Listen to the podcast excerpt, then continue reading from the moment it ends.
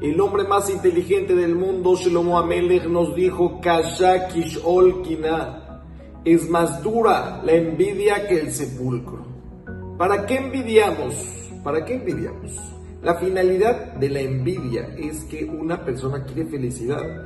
Quiero eso que él tiene y siento que con eso voy a ser feliz. Ay, ojalá pudiera tener esto. ¿Para qué? Para ser más feliz. Y no nos estamos dando cuenta que la envidia nos causa toda esa infelicidad. Pero por otro lado, Boreolam, ¿qué quiere de nosotros? Quiere que seas feliz. Por eso Boreolam te dijo en los diez mandamientos, no envidiarás porque la envidia te va a alejar de lo que tú mismo quieres. La envidia te aleja de la felicidad.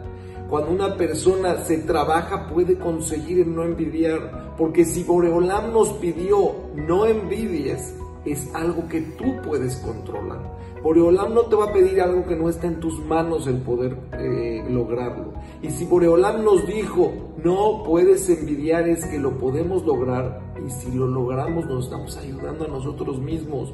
Nosotros queremos ser felices. La envidia te aleja de la felicidad. Boreolam quiere que seas feliz. Por eso te dijo, no envidies. ¿Y cómo vas a lograrlo? Apóyate en Boreolam. Boreolam quiere lo mejor para ti. Lo que tienes es porque es lo mejor para ti.